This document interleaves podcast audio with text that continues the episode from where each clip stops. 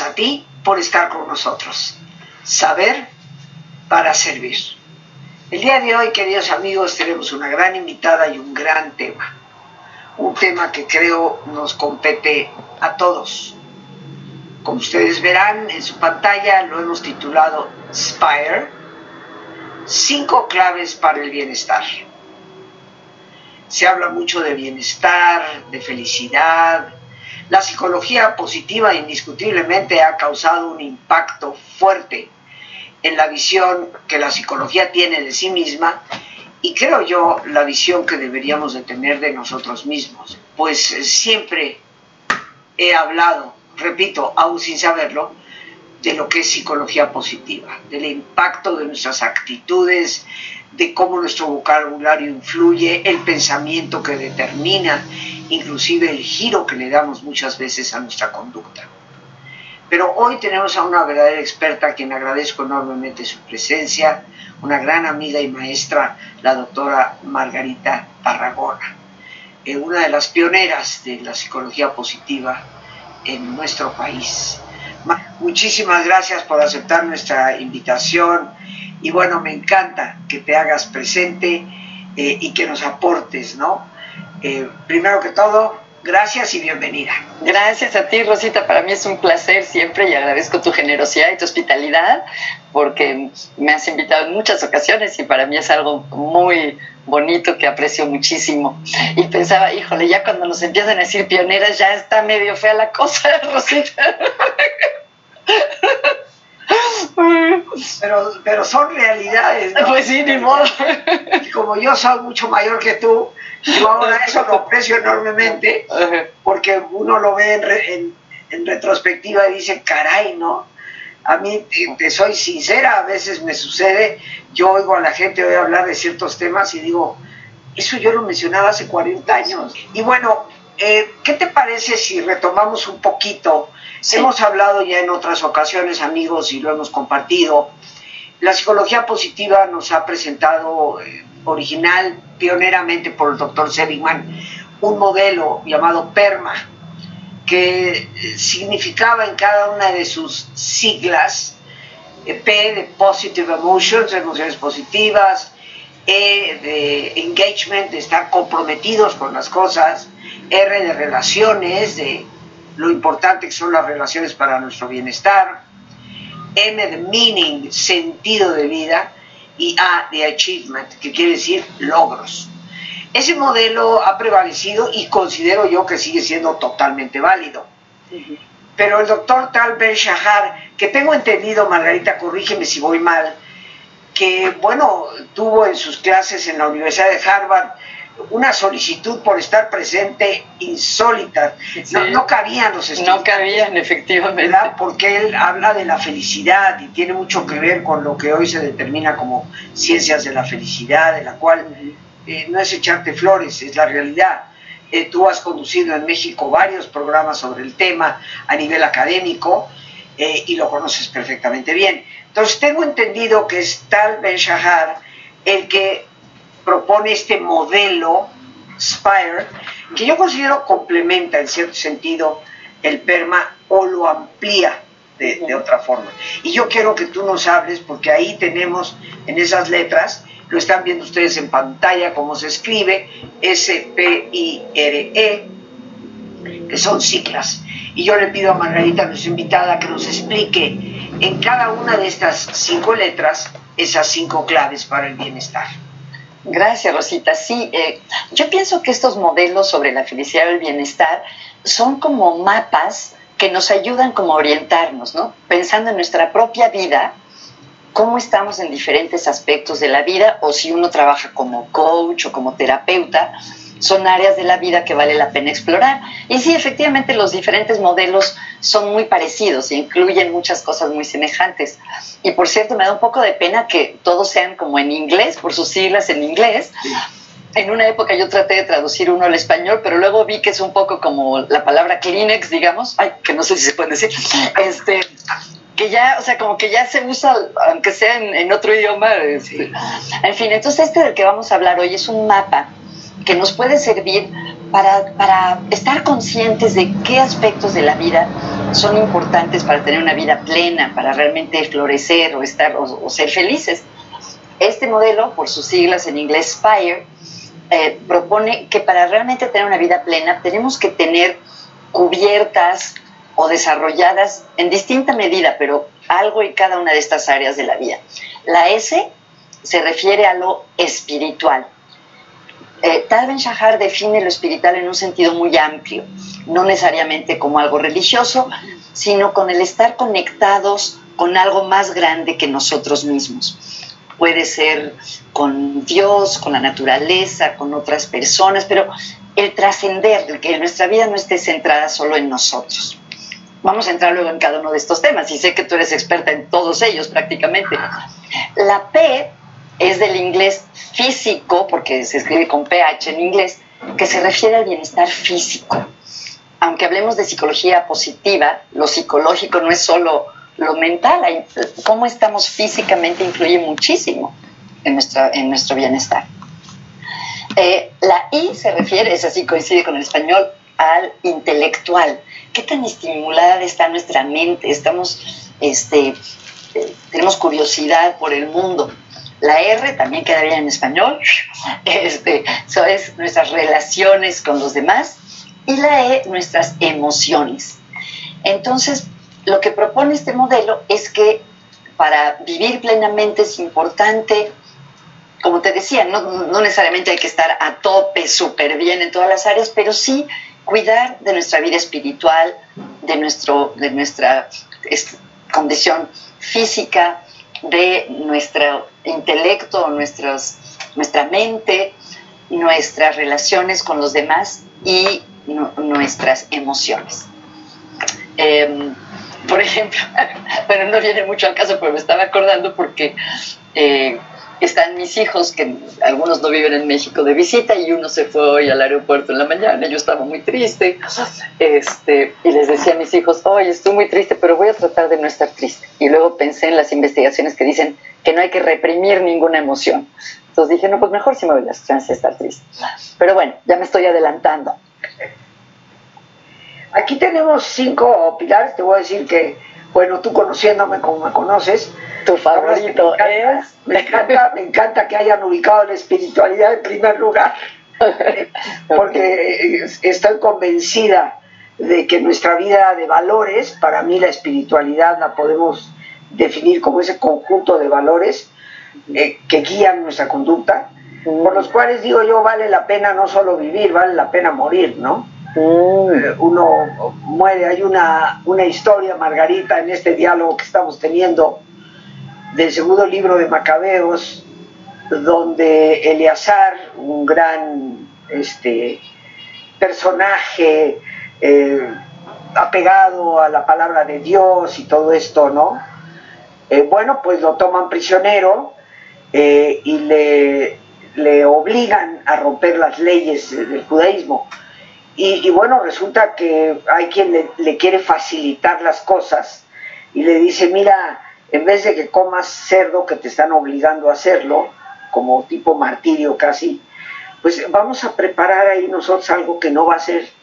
Y así la gente va a pensar que te lo estás comiendo, pero va a ser de vaca, ¿no? Entonces él, de 90 años de edad, dice, bueno, lo que pasa es que mi gente va a decir, mira, este se sometió a romper la ley, el mandamiento de Dios, para salvarse físicamente hablando, porque no lo maten, ¿no? Y entonces se negó, dijo, ese no es el ejemplo que yo tengo que dar, tengo que mostrar que los valores, las creencias y mi ley, que es ley de Dios, para él, eh, tiene que ser congruente. Entonces dijo, no, no, no, no lo voy a hacer, y pues obviamente lo mataron, ¿no? Entonces yo creo que todos nosotros, cuando hablamos de espiritualidad, tendríamos que reflexionar en esos valores, ¿no? ¿Qué valores nos, nos rigen? Qué interesante. Me encanta, pero cuéntame, espera, ay, perdón, te quería decir, cuéntame más por qué equiparas la espiritualidad con los valores, porque pensaba, por ejemplo, un abogado, a lo mejor el derecho tiene que ver, las leyes tienen que ver con valores, pero a lo mejor no se conectan o la gente no lo vive como algo espiritual. Cuéntanos más ¿Cómo llega? ¿Tú cómo, por qué este defines la espiritualidad? Este programa no es mío. Bueno, bueno, pero es que me interesó. Como quieras, ¿eh? pero me interesó. Lo voy, a, lo voy a sintetizar. Tal vez me faltó un adjetivo, un calificativo. ¿Qué es? Valores. Los valores éticos. Ok. ¿Ok? okay. Que eh, yo estudié ética en Estados Unidos hace muchos años eh, con Rushworth Kidder, que fue un, que ha sido, ¿no? Eh, uno de los grandes junto con Josephson de, de la ética. y, y, en el fondo, Margarita, pues en el mundo hay cinco, ¿no? Que son... ¿Cuáles son? Honestidad, justicia, respeto, eh, responsabilidad y compasión. No hay un solo lugar del mundo, esto es estadística hecha mundialmente. No hay un solo, hay otros, por ejemplo, inclusive la libertad, fíjate. Mm. La libertad para los norteamericanos aparece en primer lugar pero en la mayoría de los países, sexto lugar, séptimo lugar. Y en, y en los países asiáticos, casi ni aparecen los primeros. interesante. Entonces, tal vez omití el adjetivo calificativo de valores éticos, que son por los cuales ciertamente vale la pena este, morir. No, para mí no vale la pena morir por una ley, pero sí vale la pena morir por una ley que está basada en esos principios, ¿no? Es interesante. Pero bueno, voy a dejar de hablar yo. no, no, no, bueno, sí, es un diálogo, Rosita, pero sigamos. Pero explícanos, ahorita eh, eh nos dijiste algo que me gusta mucho, espiritualidad como estar conectados con algo más grande que nosotros, ¿no? Eh, ¿Cómo contempla tal vez Shahar esta, este concepto de, espiritualidad? ¿Lo podrías ampliar un poquito más? Sí, pues una de las áreas que, que estudia la psicología positiva es la importancia de tener una vida con sentido. Eh, y esto me parece muy interesante. Una de las cosas que mencionan distintos autores como Michael Steger, por ejemplo, es que la psicología no puede responder a la pregunta ¿cuál es el sentido de la vida? Esa pregunta corresponde más bien a la filosofía ¿no? o a la teología. Pero lo que los psicólogos sí han venido investigando es cómo es tener una vida con sentido. Y se ha visto que las personas que tienen una vida con sentido eh, son más felices, tienen, eh, les va mejor en el trabajo, manejan mejor el estrés, tienen menos índices de adicciones, menos riesgo suicida. Como dice este autor, tienen más de lo bueno y menos de lo malo. Em, y el sentido de vida, o tener una vida con sentido desde la perspectiva de la psicología, tiene tres facetas. Una es sentir que nuestra vida es buena y vale la pena. Otra es entender nuestra vida, en el sentido de entender nuestra propia historia, tener como un sentido de congruencia, que nuestras experiencias eh, las podemos organizar de una manera que a nosotros nos parece que nuestra vida es comprensible. Y el tercer elemento es la trascendencia, esto de hacer algo por los demás, contribuir. Y este, este asunto de la trascendencia es algo que está presente en muchas líneas de investigación sobre la felicidad. Está visto que el dar, por ejemplo, activa las zonas del cerebro que tienen que ver con el gozo, que las personas que son voluntarias, eh, que, ofrecen su tiempo, sus habilidades para ayudar a otros, son más felices. Eh, por donde lo veas, las personas que van más allá de sí mismas, que contribuyen, eh, que tienen la oportunidad de aportar, son más felices. Entonces creo que este es uno de los aspectos, que la trascendencia sin lugar a dudas es un elemento fundamental de la felicidad o del bienestar. Eh, tres cosas, a ver si las tomé bien. Sentir que nuestra vida vale la pena. Ajá. Que nuestra vida es comprensible. Exacto. Y que nuestra vida trasciende al servir. Exacto. Exactamente, sí. Ok. Esa sería la razón por la cual esa S es importante, por, por el trascender. Por eso nos lleva al, bienestar. Bien, si quieres continuamos con la P. La P, les digo que viene del inglés porque físico en inglés se escribe con P, eh, que es un elemento que algunos psicólogos antes no le daban tanta importancia. ¿no? Todos sabemos que, que, por ejemplo, la actividad física es importante pues, para tener una buena masa muscular o ah, hay gente que quiere controlar su peso. Eh, pero, o para la salud cardiovascular, pero lo que hasta hace poco no se sabía es lo importante que es el, bienestar, la actividad física para el estado de ánimo. O sea, realmente eh, se, se, han visto en distintos estudios que el hacer ejercicio físico, por ejemplo, ejercicio aeróbico cinco días a la semana, tiene un efecto antidepresivo. O sea, ayuda a las personas que están deprimidas a estar menos deprimidas y a las que no están deprimidas, pues a prevenir la depresión. Entonces, es muy importante no solo para prevenir las enfermedades circulatorias o cosas así, que sino que en general el cuidar de nuestro cuerpo, la actividad física, contribuye muchísimo a cómo estamos emocionalmente. ¿Dijiste cuántas veces a la semana? Cinco. Cinco veces. Hacer ejercicio, caminar, este, correr, eh, Efectivamente, sí. Eh, en fin, ¿no? Los zapatos cardiovasculares propios. Exacto. Bueno, y ahora que lo mencionas, eso es importante, pero también se ha visto que en los lugares donde hay más gente centenaria, donde tienen poblaciones más viejas, una de las cosas que sucede en esas comunidades es que la gente se mueve mucho de manera natural. O sea, no solo ir al gimnasio, o sea, no van al gimnasio, son comunidades más tradicionales que no necesariamente van al gimnasio, pero su estilo de vida implica moverse, por ejemplo, tener un, huerto o caminar mucho por las montañas o vivir en eh, ser sociedades que son eh, donde se practica el pastoreo, de diferentes maneras el moverse no es como una actividad extra, sino que es parte de la vida diaria. Y eso lo podemos incorporar nosotros que muchos de nosotros vivimos en ciudades, em, de maneras pequeñas, por ejemplo, subir por la escalera en vez del elevador, si puedes, o en vez de estacionar cerquitita de la puerta, estacionar lejos de la puerta. Em, entonces no es solo hacer ejercicio organizado, que es muy bueno, sino también poner pequeños ratitos de actividad física en nuestra vida diaria.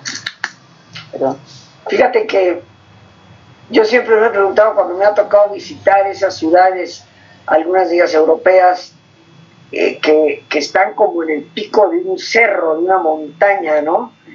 Eh, como es la ciudad de Asís, ¿no? En, Italia, o recuerdo muy bien este, Dubrovnik, en, ah, Croacia, eh, que realmente pues es como una pequeña península en la ciudad, y yo cuando tuve la oportunidad de visitarla, pues veía cómo la gente subía escaleras y escaleras y escaleras para llegar a su casa. Ni qué hablar de las islas griegas, Escaleras y escaleras para acá y escaleras para acá y escaleras para el otro lado.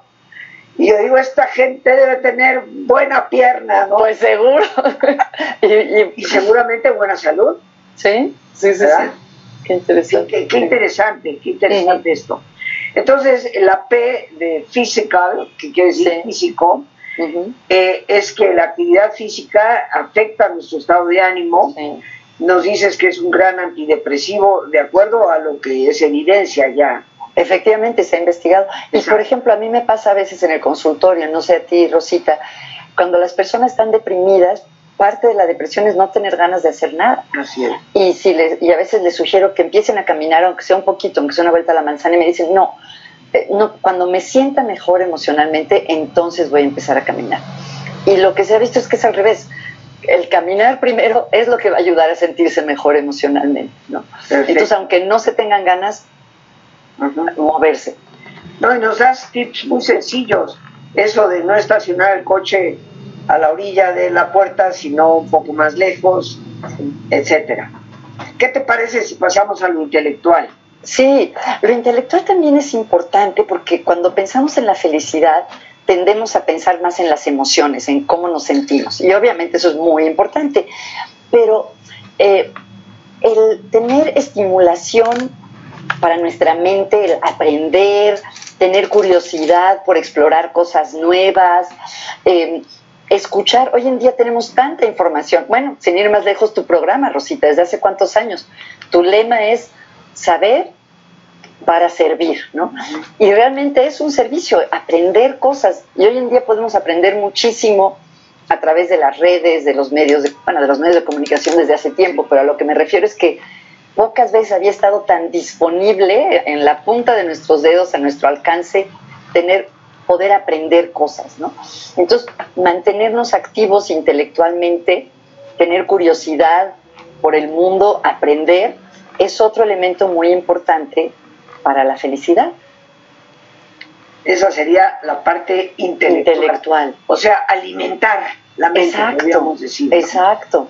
Eh, aprender cosas nuevas que también es un gran antídoto para el Alzheimer, como tú dices. Sí, de verdad que sí, de verdad. Fíjate que eh, al empezar te vi tan, ya tan ducha y tan cómoda con todos estos medios electrónicos, me acordé que hace unos años, pues tanto tú como yo, como millones de personas, este, no sabíamos cómo ni cómo empezar, ¿no? Y pensé, wow, siempre estamos aprendiendo y a veces no nos damos cuenta de todo lo que aprendemos.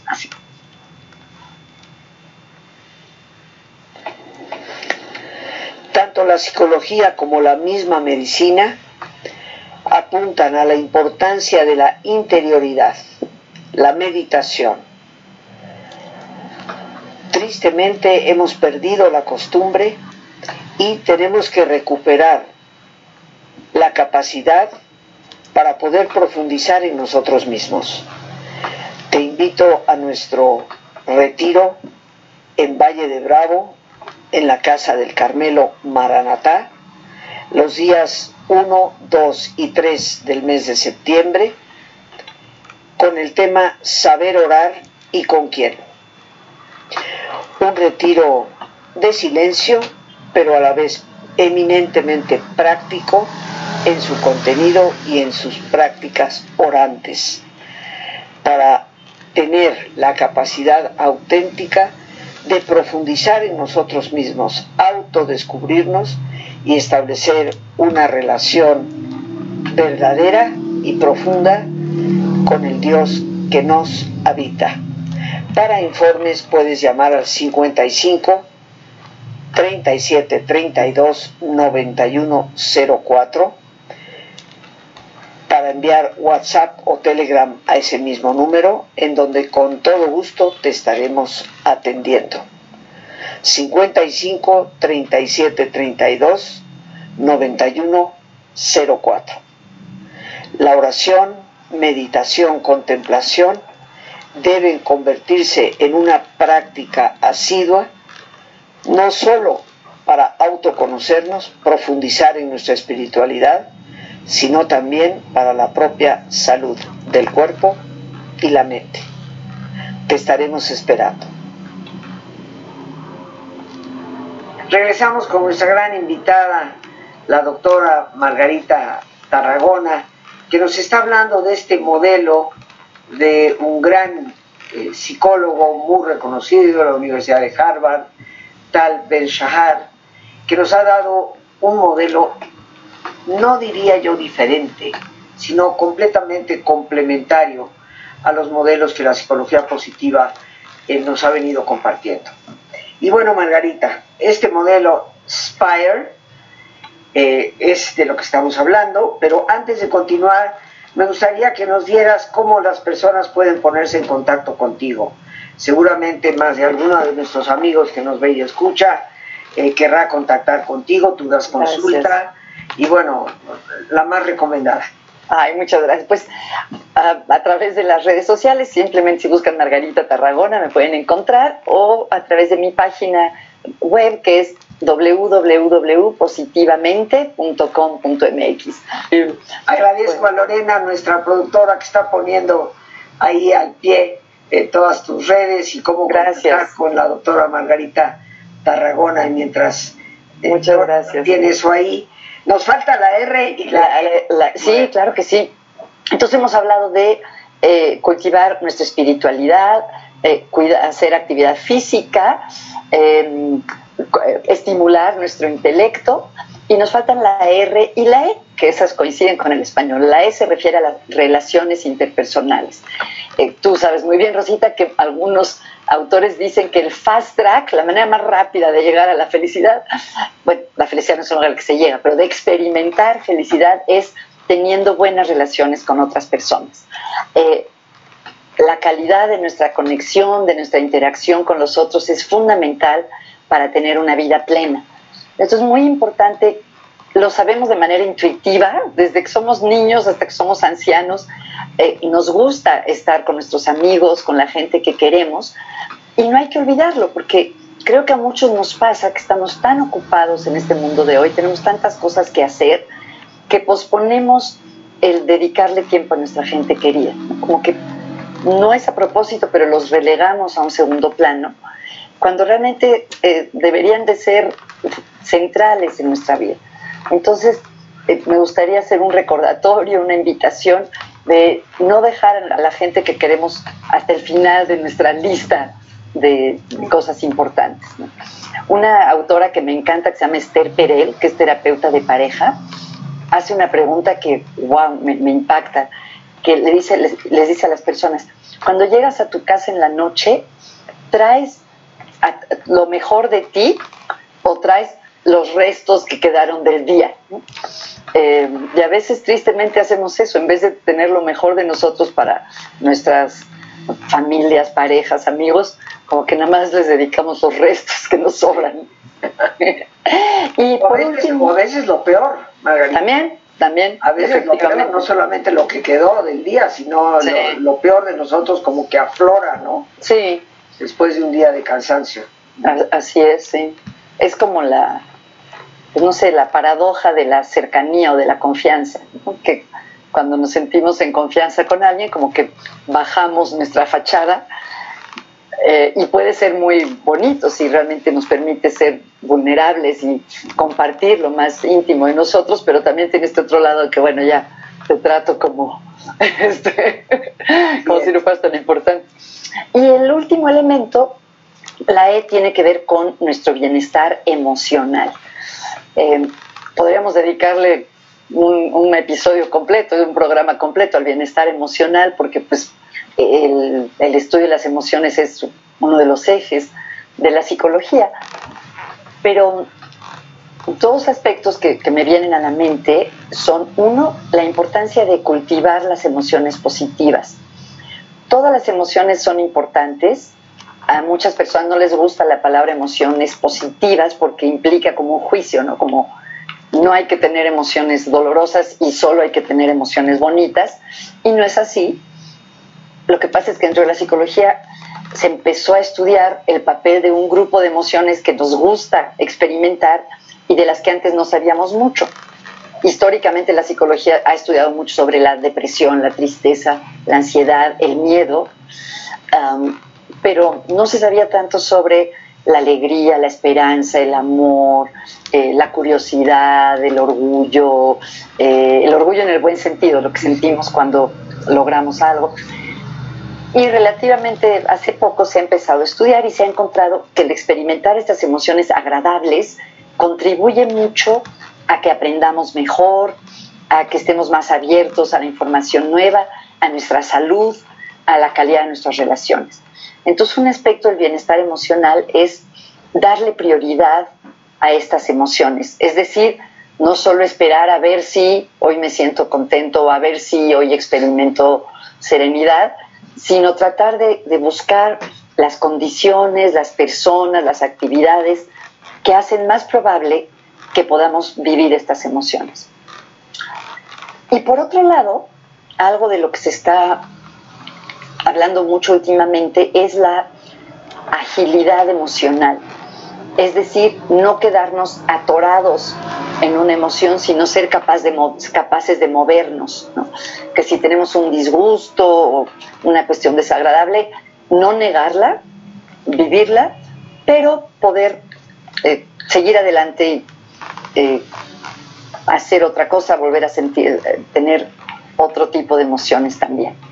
Algunos autores que hablan de la agilidad emocional nos nos dan una eh, como una alerta de no tratar de imponer una falsa positividad, no tratar de decirnos todo el tiempo, tengo que estar contento, tengo que estar bien, eh, tengo que sentirme este, feliz. Eso le llaman una positividad tóxica y dicen que más bien hay que experimentar todas las emociones y poder atravesarlas, ¿no? Como decías hace un momento, todo pasa, entonces ser capaces de vivir todas nuestras emociones, aceptarlas todas como parte del ser humanos y al mismo tiempo no quedarnos pegados o atorados en un estado emocional demasiado tiempo. Fíjate, Margarita, que yo soy de las personas que consideran a pesar de que en parte, gran parte de mi trabajo ha sido la enseñanza del pensamiento positivo, de la actitud positiva, no tan importante para la vida, pero eh, soy de las personas que sí, cuando ya hablas de emociones positivas, digo, a ver, espérate, porque las emociones no son ni positivas ni negativas. Claro, son. Yo creo que las emociones son todas mecanismos de supervivencia y todas son necesarias. Entonces, cuando yo estudié psicología positiva contigo, precisamente en Ibero, eh, y bueno, después de leer la obra de Seligman, de Csikszentmihalyi, a quien tuve el gusto de conocer gracias a ti, y en fin, de tantas personas cercanas al tema, fíjate que he llegado a, a sugerir algo, que yo te lo propongo a ti, porque sí, tú eres una autoridad en el tema de psicología positiva y tienes contacto con todas esas personas, ¿no? Seligman, Csikszentmihalyi, etcétera, tal vez Shahar. Yo las llamaría emociones edificantes. Ah, qué bonita palabra, qué bonita palabra. Porque si te edifica es algo positivo. Ajá. Obviamente. Qué interesante. Pero, pero le, quitamos, le quitamos esa carga de bueno o malo. Sí, sí, sí. Eh, para mí son emociones edificantes, mm. las que tenemos que, cultivar. Eh, y bueno, yo creo y pregunto, en esta E de emociones del modelo Spire de Tal Ben Shahar, él está contemplando eh, el, mismo abanico, vamos a decir, de emociones que contempla Seligman. Yo creo que sí, que eh, uno de los, de los lemas que enseña mucho Tal Ben Shahar es darnos permiso de ser humanos. Y el ser humano implica experimentar todas las, todas las emociones. Entonces, creo que muchos autores coinciden contigo que ese término de emociones positivas en su momento se utilizó como para subrayar que son emociones agradables, eh, que a las personas les gusta sentir, pero que sí ha tenido como costo el eh, tener que aclarar que no es que sean buenas, no es que sean malas, se refiere como a la, algunos hablan de una valencia que de manera espontánea las personas les dicen, ¿no? ¿Qué prefieres, sentirte ansioso o sentirte sereno? Pues la gran mayoría nos dice sentirme sereno, ¿no? Eh, pero me encanta esa palabra edificar. ¿Cómo se te ocurrió edificar, Rosita? Pues, pues no lo sé, tal vez por, por esa eh, como tú sabes, yo doy talleres de sabiduría emocional y, sí.